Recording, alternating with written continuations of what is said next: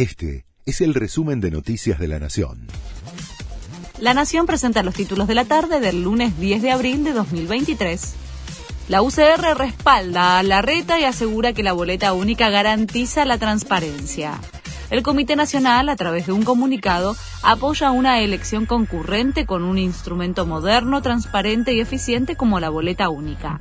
Mauricio Macri, por el contrario, cuestionó la decisión del jefe de gobierno porteño de desdoblar las elecciones y se refirió a la medida como a una profunda desilusión.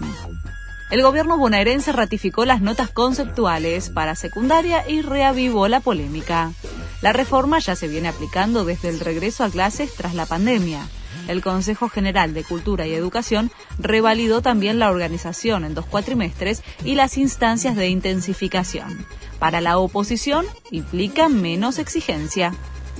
La FIFA llega al país para chequear sedes a un mes del Mundial Sub-20. Una delegación del máximo organismo arriba esta semana con el objetivo de ultimar los detalles para hacer oficial la elección de Argentina.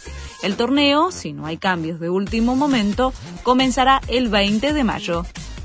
El gran cinturón de sargazo del Atlántico se acerca a las costas de Florida y el Caribe. El fenómeno registró cantidades récord de esta alga marina flotante para un mes de marzo.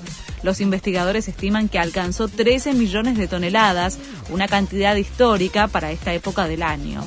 Desde su aparición en 2011, el sargazo afecta cada vez más el turismo en la zona. Jorge Almirón fue presentado oficialmente en Boca. El nuevo técnico habló después de su primer entrenamiento al frente del Ceneice. Vine al club más grande de la Argentina, dijo.